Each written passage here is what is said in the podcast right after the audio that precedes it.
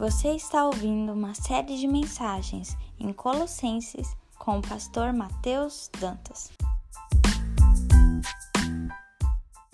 Uh, vamos abrir as nossas Bíblias uh, em Colossenses novamente. Se você fechou, mantenha ela, ela aberta. Nós vamos começar uma série uh, de mensagens eh, nesta carta maravilhosa que o apóstolo Paulo escreve a igreja de Deus que estava ali na cidade de Colossos. O apóstolo Paulo escreve essa carta juntamente com a carta de Filemão e endereça para essa igreja, provavelmente a igreja ela estava ali situada também na casa desse homem chamado Filemão. Nós estamos aqui então começando o capítulo 1. Essas pregações, essas séries de pregações em Colossenses terá como tema a suficiência de nosso Senhor Jesus Cristo. E essa mensagem, essa primeira mensagem do capítulo 1, é, versículo 1 ao verso 8, o poder de Cristo operado pela ação do verdadeiro evangelho. Diz assim a palavra de Deus: Paulo, apóstolo de Cristo Jesus, pela vontade de Deus, e o irmão Timóteo, aos santos e fiéis irmãos em Cristo que estão em Colossos.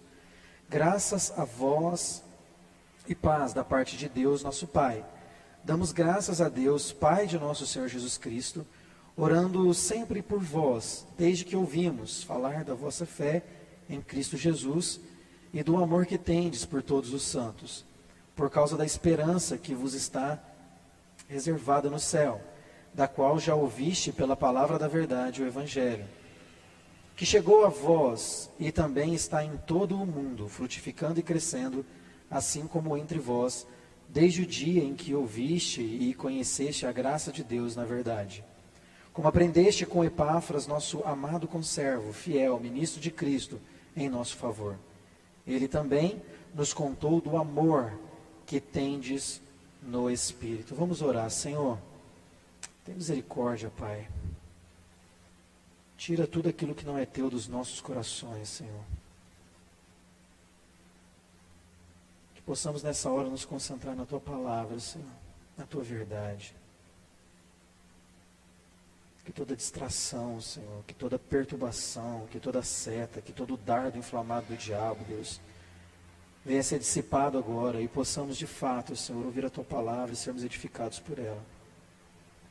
Fala conosco, Senhor, em nome de Jesus. Amém e amém.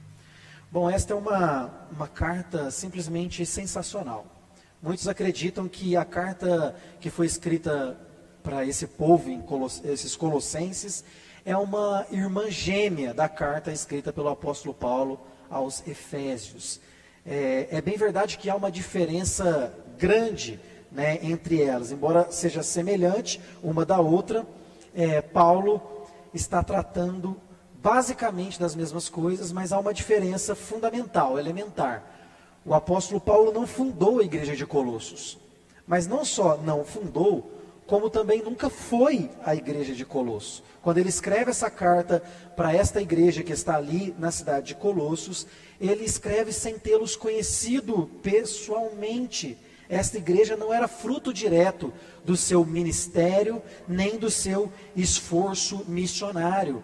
Quem é, evangelizou esta cidade foi um homem chamado Epáfras. Você lê toda a carta, você vai perceber a importância desse grande homem de Deus chamado Epáfras, um jovem pastor evangelista que estava pregando ali em toda aquela região e havia então alcançado esta cidade, pregado o evangelho nessa cidade.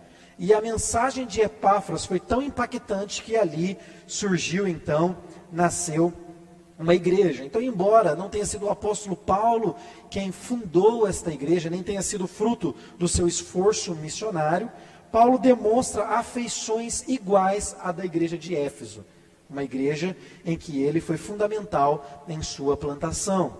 As razões que levaram o apóstolo Paulo a escrever esta carta para esse povo são pelo menos três. A primeira combater uma heresia, ou melhor, as heresias que estavam perturbando o coração desta igreja. Quando ele recebe as notícias por meio de Epáfras, ele pode até ter se assustado, por tão cedo, uma igreja que havia nascido há tão pouco tempo, tendo recebido o evangelho verdadeiro, sem mistura, um evangelho puro, estava agora se dobrando algumas heresias que estavam é, circundando a, a, esta igreja. E quais eram as principais heresias? Era uma espécie de pré-gnosticismo, um, um culto ao misticismo, ao mundo espiritual, de tal maneira que o corpo, a matéria, era considerada má e também sem importância.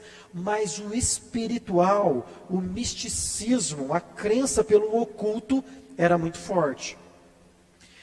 Também um movimento judaizante, que tem a ver com uma espécie de legalismo que é fazer ou deixar de fazer as coisas, não por, uma, por um movimento do Espírito Santo dentro de você, mas simplesmente porque você quer parecer melhor.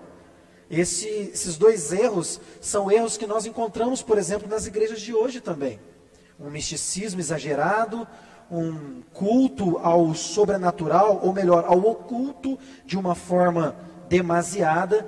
E também, de outro lado, você encontra pessoas que se forçam vestir uma capa de religiosidade a fim de transmitir uma impressão de que são alguma coisa no mundo espiritual ou para Deus. Então havia esse movimento judaizante. Alguns diziam para os colossenses: não toque nisso, não faça aquilo, não coma disso. Outros falavam: olha, não se preocupe com a carne, viva de maneira que o seu espírito já foi alcançado pelo Evangelho de Deus. Então, essa, as, as heresias, uma mistura entre paganismo e salvação pelas obras da lei. Em terceiro lugar, você tem um motivo demonstrar a dignidade de Cristo como cabeça da igreja. Se em Efésios nós somos retratados como o corpo de Cristo, em Colossenses Cristo é a cabeça. Porém, como nós veremos daqui para frente, Paulo tem muitos elogios para esta igreja, características importantes que nós destacaremos nessa mensagem. Então, olhe para a sua Bíblia, olhe para o texto, acompanhe comigo o versículo de número 3. Aqui nós estaremos começando a dar nossa ênfase a essa palavra do Senhor. Diz assim o versículo de número 3: Damos graças a Deus Pai, de nosso Senhor Jesus Cristo, orando sempre por vós. É interessantíssimo a gente observar que Paulo sempre valorizava a oração. Paulo era um homem de oração. Jesus também era um homem de oração. Nós encontramos discípulos perguntando para Jesus como eles deveriam orar mostrando que eles viam sempre Jesus orar. E Paulo também não é diferente, ele era um imitador do Senhor Jesus. Ele era um homem que orava, ele era um homem que as pessoas nem sabiam quando, quando ele estava orando. Ele deixa isso claro: olha, eu sempre dou graças a Deus, eu sempre estou orando por vós, pelo amor de Deus que tem agido na vida de vocês. Paulo era um homem de oração. E tem um aspecto muito importante que nós precisamos destacar no versículo de número 3 a igreja de Colosso gostava do misticismo, gostava do mundo espiritual de uma maneira exagerada. Isso fica claro para nós no capítulo 2, no verso 18, quando o apóstolo Paulo vai exortar essa igreja a não cultuar os anjos. Eles estavam se prostrando diante dos anjos. O mundo espiritual era algo muito importante para eles. Eles gostavam muito de misticismo. Era uma igreja que gostava muito do movimento espiritual. Isso vai ficar mais claro ainda no capítulo 2. Paulo então os exorta no capítulo 2 a não cultuar os anjos, por exemplo. Mas Paulo aqui, ele não está criticando o correto com medo do errado. Há muitas igrejas que criticam o que é certo com medo dos excessos. Paulo começa dizendo que ele ora sempre, que ele é um homem de oração, que ele dá graças a Deus, mostrando aqui a sua espiritualidade, mas ele poderia ficar com medo de fazer isso, porque a igreja de Colosso poderia pegar essa palavra dele e falar assim: está vendo? O apóstolo Paulo é um dos nossos. Mas Paulo não critica o que é certo com medo do errado. Nós não podemos fazer isso, e isso é algo maravilhoso aqui, pelo contrário, ele mostra a prática correta. Nós precisamos orar. E na frente, ele exorta a equivocada. Nós não podemos nos afastar das disciplinas espirituais por causa daqueles que cometem excessos. Essa é uma verdade que está aqui, que é algo muito importante para nós, para a igreja de hoje, onde, principal, onde principalmente aqui no Brasil há tanta divisão. E eu não estou falando só das igrejas, mas a divisão no aspecto geral. Há uma tensão política, por exemplo, uma tensão religiosa, de posições, de pensamentos em um mundo é, é secularizado, onde o relativo é que importa, não há absolutos, o apóstolo Paulo vem mostrando a sua uh, espiritualidade, a sua piedade. E nós então queremos observar aqui, do verso 4 ao verso 8, como o apóstolo Paulo então vai trabalhar essas questões na vida dos colossenses. A primeira parte desse texto que nós iremos nos agarrar é do verso 4 ao verso 5, que é a evidência da verdadeira salvação. Vamos ler, diz assim: Desde que ouvimos falar da vossa fé em Cristo Jesus e do amor que tendes por todos os santos, por causa da esperança que vos está reservada no céu, da qual já ouviste pela palavra da verdade, o Evangelho uma fé que se limita apenas na periferia da crença ou do sentimento não pode reivindicar o direito de ser chamada fé verdadeira. Eu vou repetir: uma fé que se limita na periferia da crença ou dos sentimentos não pode reivindicar o direito de ser chamada fé. A fé verdadeira, no sentido bíblico, não é uma fé simplesmente de ter entendido. Não é uma fé simplesmente porque eu sinto um arrepio ou alguma coisa que me move. Uma fé sem compromisso com o Evangelho de Cristo, que é o seu Senhor, com seus irmãos e sem a obediência, não passa de uma ilusão. Vemos claramente que a consequência inevitável de uma fé comprometida é o florescimento do amor, é o florescimento dos relacionamentos. Olha o que diz o verso 4: Desde que ouvimos falar da vossa fé em Cristo e do amor que tendes por todos os santos.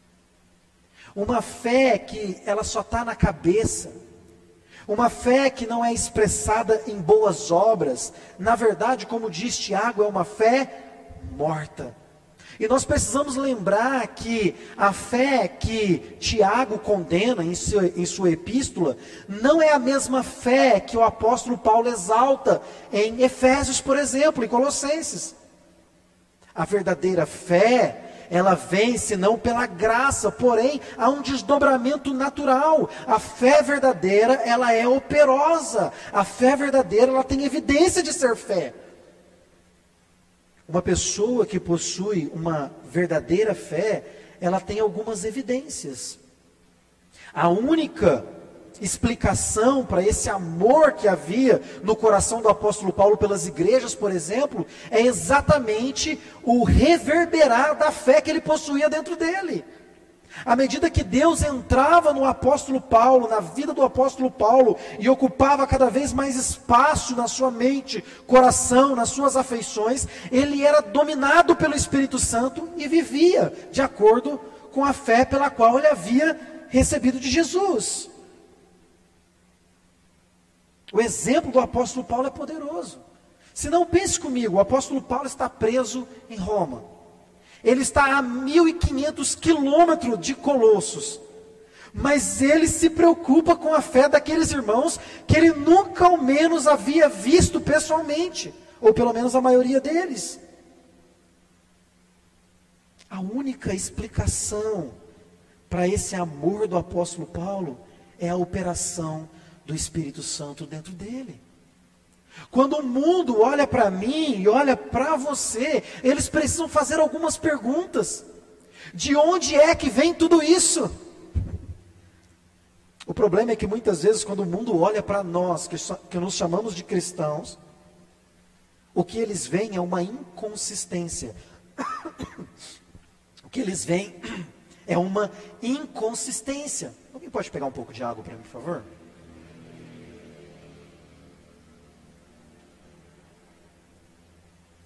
Mas o que o apóstolo Paulo está nos mostrando aqui é que há uma coerência entre a fé verdadeira e a vida da pessoa que recebeu essa fé. O que nós estamos vendo aqui, a partir de agora, que o apóstolo Paulo vai tratar do caráter desses cristãos, é exatamente esse ponto. O desenvolvimento claro dos que são salvos. Observe a sequência dos adjetivos que Paulo expressa aqui no verso 4 e no verso 5. Ele vai dizer, desde que ouvimos falar da vossa fé. O primeiro adjetivo que nós vemos aqui é a fé que seria, na verdade, não uma qualidade, mas seria algo intrínseco colocado por Deus dentro deles. Na sequência, nós vemos eles falar, ele falar do amor da vossa fé em Jesus Cristo e do amor que tendes. Mas uma qualidade, mas uma característica importante dos colossos, eles, eles tinham fé, eles tinham amor, e no versículo 5 ele vai dizer: por causa da esperança. Olha a sequência disso, demonstrando claramente como é que se expressa a fé verdadeira de alguém. A pessoa ela tem fé, sim. Na sequência vem o amor, na sequência vem a esperança. E o que seria esta esperança? Esta esperança é o evangelho de Cristo Jesus. O que nós faremos aqui é ver como essa mensagem produz em nós esse caráter de fé e de amor. Obrigado.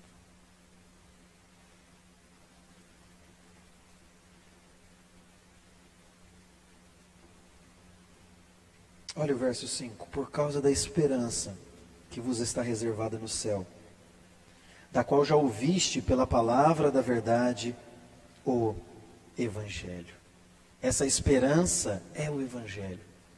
O que é o Evangelho? O Evangelho resume a verdade, resumido, é a verdade que revela quem é Jesus Cristo e o que ele fez por nós em sua vida, morte, ressurreição, exaltação. Mas o Evangelho não para aí. O Evangelho não é algo abstrato a nós. O Evangelho, embora ele revele quem Jesus Cristo é em sua plenitude, ele também tem a ver conosco. Ele tem a ver com a repercussão de quem Jesus é em nossa realidade. No versículo 5, o apóstolo Paulo vai dizer: Vocês ouvistes pela palavra da verdade o evangelho. Ele está dizendo que o evangelho, ele é uma mensagem verdadeira. E a palavra usada pelo apóstolo Paulo aqui, para dizer a palavra, no versículo 5, na parte B, já ouvimos pela palavra da verdade, o Evangelho. Essa, essa palavra aqui no original é logos. A mesma palavra usada pelo apóstolo João, no capítulo 1, versículo 1 do seu Evangelho, o logos. A palavra, o logos, e isto significa que não pode haver contradição. A palavra logos tem a ver com persuasão por não ser contraditória. A palavra logos, ela expressa exatamente essa ideia de não haver uma contradição, mas de haver uma coerência. O que me parece estar sendo trabalhado aqui pelo apóstolo Paulo é que nossa conduta deve ser coerente com a nossa fé. Nós recebemos a palavra da verdade. E essa palavra que é verdadeira, esse logos verdadeiro, é o evangelho de Cristo Jesus que está sendo plantado em nossos corações. Eles haviam sido, é, eles haviam sido libertos pelo evangelho ou não? Essa é a pergunta que o apóstolo Paulo está fazendo. Pois se haviam sido libertos, deveriam viver de acordo com essa verdade, com essa palavra de verdade que é o Evangelho. O Evangelho, resumido então, é a revelação de quem Jesus é, do que ele fez por nossa causa. Isso é o Evangelho de Cristo Jesus. No versículo 6, acompanhem comigo. Ele vai continuar. Que chegou a vós, o que chegou a vós? O Evangelho, a palavra da verdade. E também está em todo o mundo, frutificando, crescendo, assim como entre, no, entre vós, desde o dia em que ouviste e conhecestes a graça de Deus na verdade. Em segundo lugar, então, essa mensagem, ela é absoluta e universal. Olha o que ele vai dizer. Essa mensagem chegou a vocês. Essa mensagem, uma mensagem absoluta, uma mensagem clara, a mensagem central que revela o plano de Deus desde a queda desde a criação, a queda, a redenção e depois a consumação, o evangelho de Cristo Jesus, esse resumo, ele é absoluto, ele é claro, e essa mensagem chegou a vocês, no versículo 6 ele vai dizer. Mas não só a vocês, ela também está em todo o mundo. A crítica que pode estar por detrás aqui do apóstolo Paulo é exatamente o ensinamento desses judaizantes e desses, desses pregnósticos que estão apontando para uma realidade que não é a realidade fundamentada nos ensinos dos apóstolos, mas é uma nova verdade, um novo evangelho misturado, não é puro, e o apóstolo Paulo está dizendo: olha, essa esperança que é o Evangelho chegou até a vocês, mas não só até vocês, mas também chegou ao mundo todo. Essa mensagem não devia ser confundida com ensinamento local, com uma cultura local com uma ideia local, ou com vãs ensinamentos que estavam fazendo os judaizantes e os pregnósticos. A ênfase do apóstolo Paulo aqui é clara: não existem dois caminhos. O único caminho, a palavra de verdade, o Evangelho de Cristo chegou a vocês, mas não só a vocês, chegou também a todo o mundo. Essa é a segunda verdade poderosa que mostra como o Evangelho vai trabalhando no caráter daqueles que são salvos.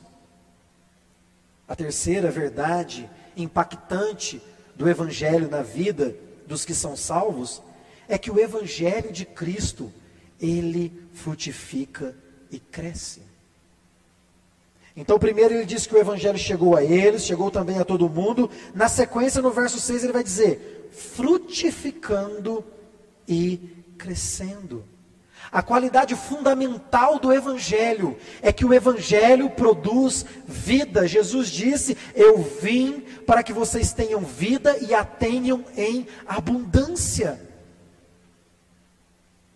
Isso é fundamental, é uma qualidade fundamental do Evangelho de Cristo Jesus. Produz vida.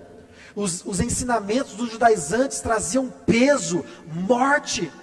É como se Jesus estivesse de novo falando aqui pelas penas do apóstolo Paulo, dizendo: Vinde a mim, vocês que estão cansados e sobrecarregados, e eu então vos aliviarei. O Evangelho de Cristo Jesus produz essa vitalidade espiritual e que se reverbera, reflete na nossa vida também. O Evangelho então produz uma mudança profunda onde ele é estabelecido, produzindo crescimento perceptível aos olhos de todos. Não dá, irmãos, para receber o Evangelho pela fé e continuar a vida da mesma forma como antes. O apóstolo Paulo está nos ensinando é que, embora nós recebamos o Evangelho pela graça, por causa da fé que temos em Cristo Jesus, a vida começa a florescer dentro de nós, irrompe dentro de nós uma nova criação. As coisas velhas vão ficando para trás, tudo vai se fazendo novo, há um novo nascimento. O ensino bíblico é claro quando somos alcançados pela graça, nós somos regenerados. Nós nascemos de novo. E muitos de nós não entendem o quanto isso é elementar e fundamental no evangelho de Cristo Jesus. Nicodemos mesmo quando se encontrou com Jesus não conseguiu compreender, embora ele fosse um mestre da lei. Jesus disse para ele: Olha, você precisa nascer de novo. A pergunta que ele faz para Jesus é a mesma que nós não damos muitas vezes coragem de fazer para os pastores, para os nossos líderes, mas que som nos nossos corações: como é que eu posso nascer de novo? Como é que eu posso ser regenerado? Como é que pode irromper em mim uma nova criação? Quando é que eu vou vencer os meus pecados? A resposta do apóstolo Paulo é clara: quando somos chocados com o evangelho verdadeiro, puro e sem mistura, e o recebemos pela fé, a nossa vida é transformada. Nós nascemos de novo. Nós nascemos de novo. A quarta verdade que é o impacto do Evangelho nas nossas vidas. Está ainda no versículo de, número 6. Na parte B, ele vai dizer assim: vamos ler tudo. Que, que chegou a vós e também está em todo o mundo, frutificando e crescendo, assim como entre vós, desde o dia em que ouviste e conhecestes a graça de Deus na verdade. O Evangelho de Cristo Jesus ele tem a ver com a graça. O falso evangelho ensina uma verdade sem graça. Mas o evangelho de Cristo é a salvação de pecadores pelos méritos de outro. Literalmente é favor imerecido. É interessantíssimo como as pessoas dizem que acreditam na graça. Eu acredito na graça mas acham que precisam fazer algo para merecer o favor de Deus. Não, por causa de Cristo Jesus, você é totalmente aceito por Deus, o Pai. O apóstolo Paulo ele diz claramente aqui: o nosso Pai, olha lá o verso 2. Ele vai dizer aos santos e fiéis irmãos em Cristo, que estão em Colossos, graça a vós e paz, da parte de Deus, o nosso Pai. Pela graça nós somos adotados por Deus, o Evangelho tem a ver com isso, e tem a ver com o mérito de outro. Somos recebidos por Deus como filhos por causa do sacrifício substitutivo de Cristo Jesus. Ele nos substituiu em nosso sofrimento e nos deu no lugar de sofrimento, dor e morte eterna, vida e vida em abundância. O Evangelho de Cristo Jesus tem a ver com viver uma vida superlativa, uma vida poderosa, não segundo os padrões do mundo, mas segundo a palavra de Deus, crendo e não andando mais por vista mas andando pela fé, porque o justo viverá pela fé. O Evangelho de Cristo Jesus então tem esse poder transformador ele transforma. Em quinto lugar, o evangelho não funciona afastado do homem. O evangelho não veio para salvar os animais, embora a gente goste dos animais. O evangelho não veio para salvar as árvores ou o mundo. O evangelho veio para transformar homens e mulheres à imagem de Cristo Jesus. Olha a maneira como o apóstolo Paulo apresenta a presença do Evangelho em nosso meio. Versículo 6, ele vai dizer que é a graça de Deus na verdade. O versículo 7, ele vai dizer: Como aprendestes com Epáfras, nosso amado conservo, fiel ministro de Cristo, em nosso favor. O apóstolo Paulo vai dizer: Vocês ouviram o Evangelho, vocês entenderam o Evangelho. No verso 7 ele vai dizer: Vocês foram ensinados no Evangelho. São três sentenças importantíssimas para nós. A primeira é ouvir. A palavra de Deus diz que a fé vem pelo ouvir e o ouvir da palavra de Deus. Não vem pelo ouvir da minha palavra ou da palavra de qualquer outro líder religioso, mas vem pelo ouvir da palavra de Deus. Você ouve o Evangelho. Você entende o Evangelho. Mas o Evangelho não tem a ver com simplesmente o intelecto. Você é ensinado a viver o Evangelho de Cristo Jesus. Isso é maravilhoso, assim como entre vós, desde o dia que ouviste, vai dizer o verso 6. E depois conheceste, ou seja, conhecer tem a ver com entendimento. E no verso 7, vocês aprenderam. Sem o envolvimento da mente, da vontade do homem, o evangelho não vai frutificar e crescer. Obviamente que eu não estou aqui falando da vontade do homem superar a vontade ou prevalecer sobre a vontade de Deus, mas que nós, de uma maneira que não podemos entender, acabamos, de, acabamos por perder os privilégios ou o galardão que poderíamos receber por não vivermos uma vida vigorosa, fundamentada no Evangelho de Cristo Jesus.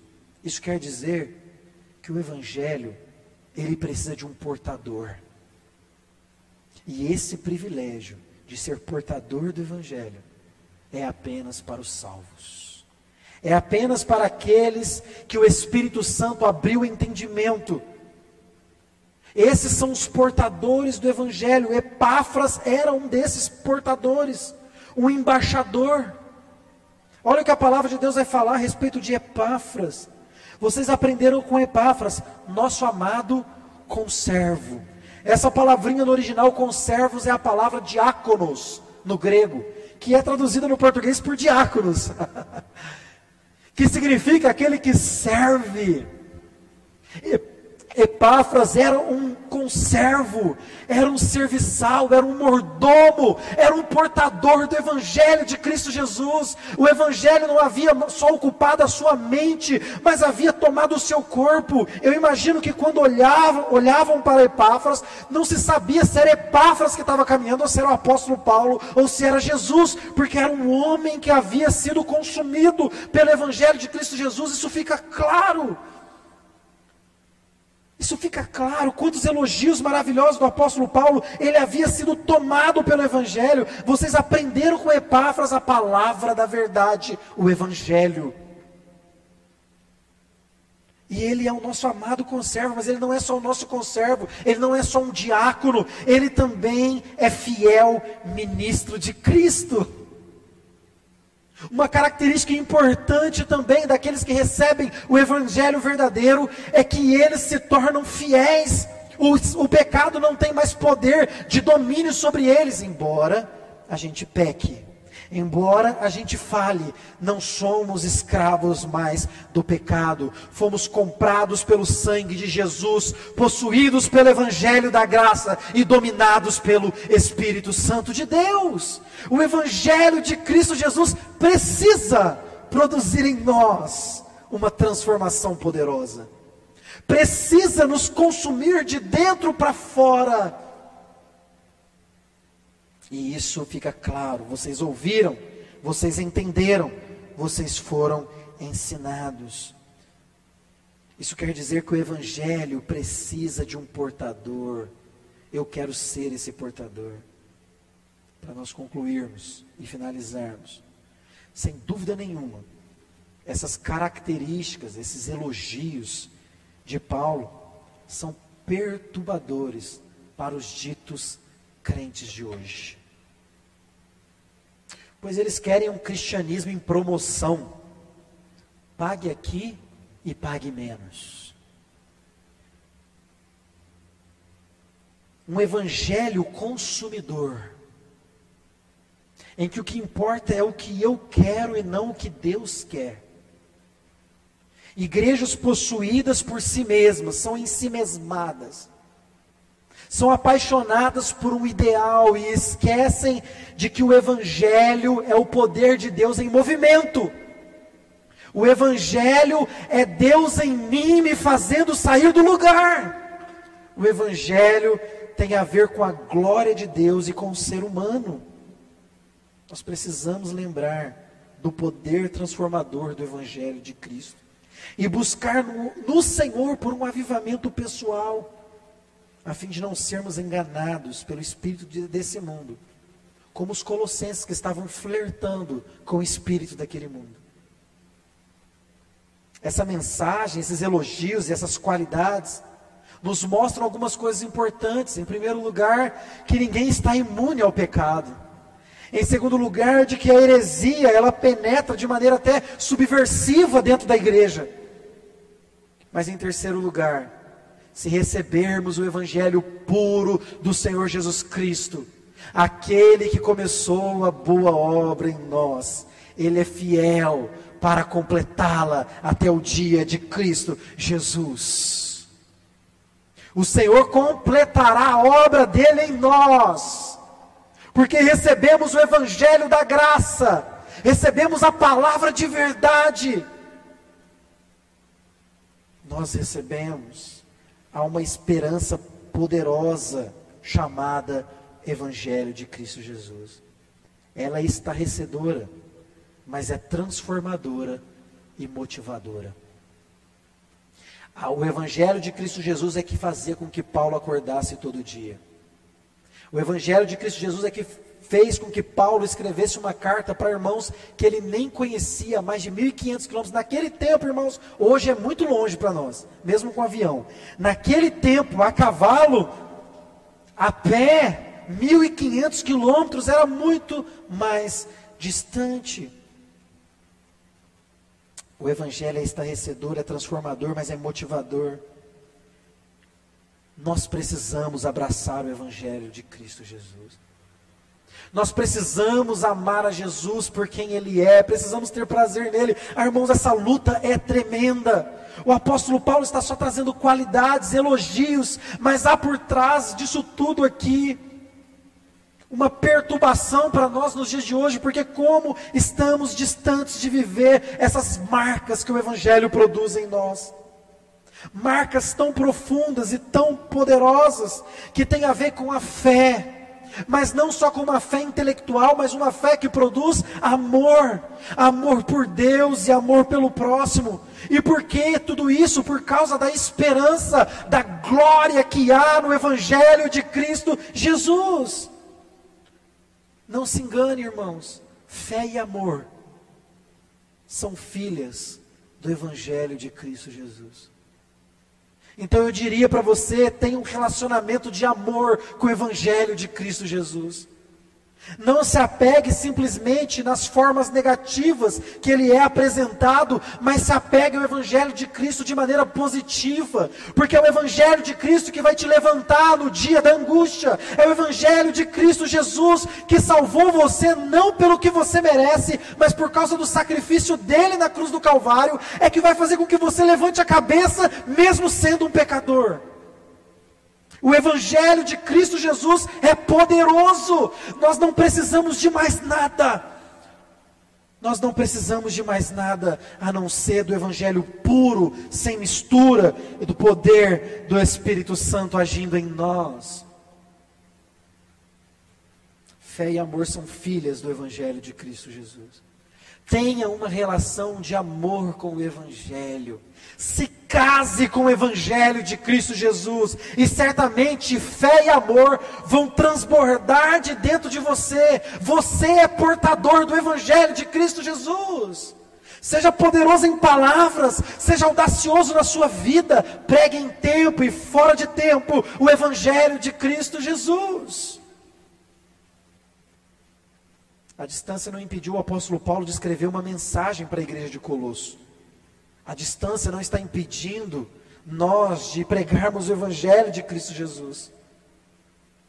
Mas se você receber o evangelho somente de maneira intelectual e não vivê-lo, então a sua fé é vã. A sua fé é morta. É isso que o apóstolo Paulo está dizendo. É isso que ele está também aqui nas entrelinhas criticando. Nós precisamos, irmãos, nós precisamos de maneira urgente. Uma fé que se limita apenas à periferia da crença ou do assentimento não pode reivindicar o direito de ser chamada fé. Uma fé bíblica, uma fé salvífica, porque esta fé é uma fé que transforma. A fé verdadeira é operosa. A fé verdadeira te move em direção ao prêmio, ao alvo da soberana vocação que está em Cristo Jesus. Irmãos, não erre o alvo. Mire no Evangelho de Cristo Jesus. Se lambuze no Evangelho de Cristo Jesus como alguém que come um favo de mel. O Evangelho de Cristo Jesus é vida poderosa para nos impulsionar. Eu preciso saber o que é o Evangelho de Cristo Jesus. O Evangelho de Cristo Jesus tem a ver com a minha vida. O Evangelho de Cristo Jesus tem a ver com a sua vida. O Evangelho de Cristo Jesus poderia talvez ser resumido em João capítulo 3, verso 16, porque Deus amou o mundo de tal maneira que deu o seu Filho unigênito. Para que todo aquele que nele crê não pereça, mas tenha vida eterna. Irmãos, olhe para como o Evangelho funciona. Lembra do Evangelho no Antigo Testamento? Como é que começa a lei? A lei não começa dizendo que você precisa fazer isso ou aquilo outro. A lei começa com o Evangelho da graça. A lei começa dizendo: Eu sou o Senhor vosso Deus que te tirou da terra da escravidão. Portanto, amarás o Senhor teu Deus de todo o teu coração. Aí depois é que vem a lei. Eu sou o Senhor vosso Deus. Antes da lei, já, ele já disse: Eu sou o vosso Deus. É a graça, é o Evangelho que me move, que me levanta, que me transforma, que me faz estar aqui agora, que me faz muitas vezes me derreter na presença dEle, o meu coração, e ficar em êxtase. Isso é o Evangelho de Cristo Jesus, que alimenta, que salva, que transforma, que muda por isso, irmãos, olhe para essas características dessa igreja. Uma igreja que tinha uma fé vibrante, operosa, mas que estava enfrentando lutas com algumas heresias, algumas dificuldades. Porém, o Evangelho de Cristo Jesus veio a socorro. É maravilhoso nós observarmos essa figura. Se nós pudéssemos criar um, um ícone ou um, uma espécie de imagem do que seria o Evangelho, o Evangelho é como aquele cavaleiro montado num cavalo que vem ao encontro da sua donzela para salvá-la dos perigos. O Evangelho de Cristo Jesus é aquele que sobe um monte, que salta as muralhas e que vem resgatar a igreja de Cristo para que ela continue apaixonada por Jesus. O Evangelho é o próprio Cristo encarnado. Olhe para o Evangelho e você encontrará nele o Senhor Jesus Cristo. Ele é o Evangelho, Ele é a verdade, Ele é o caminho, o Senhor Jesus Cristo. Então, se você tem andado distante de Jesus, você tem andado distante do Evangelho. E se você tem andado distante do Evangelho, você tem andado distante de Jesus. A boa notícia implica uma má notícia. Evangelho significa boa notícia. Qual seria a má notícia para que existisse uma boa notícia? A má notícia é que todos pecaram e destituídos estão da glória de Deus. A má notícia é que por mérito nosso, nós estávamos caminhando a passos largos para o inferno. Mas a boa notícia é que Deus nos amou. A boa notícia é que Ele tem nos atraído. Ele tem nos laçado com seu amor eterno e tem nos puxado para perto dele através do Evangelho de Cristo Jesus. Não se afaste mais de Jesus, irmão. E se você está ouvindo essa mensagem e talvez nem conheça o Evangelho, isso esteja muito estranho, mas o seu coração está queimando, há algo mexendo com você por causa dessa palavra. Hoje é a noite em que as portas do céu se abrem para você. Reconheça Jesus como Senhor e Salvador da sua vida. Rompa com o seu pecado. E abrace esse evangelho transformador. Que Deus nos abençoe. Que Deus faça com que essa palavra não só ocupe lugar na nossa mente, mas transforme a nossa vontade, o nosso coração.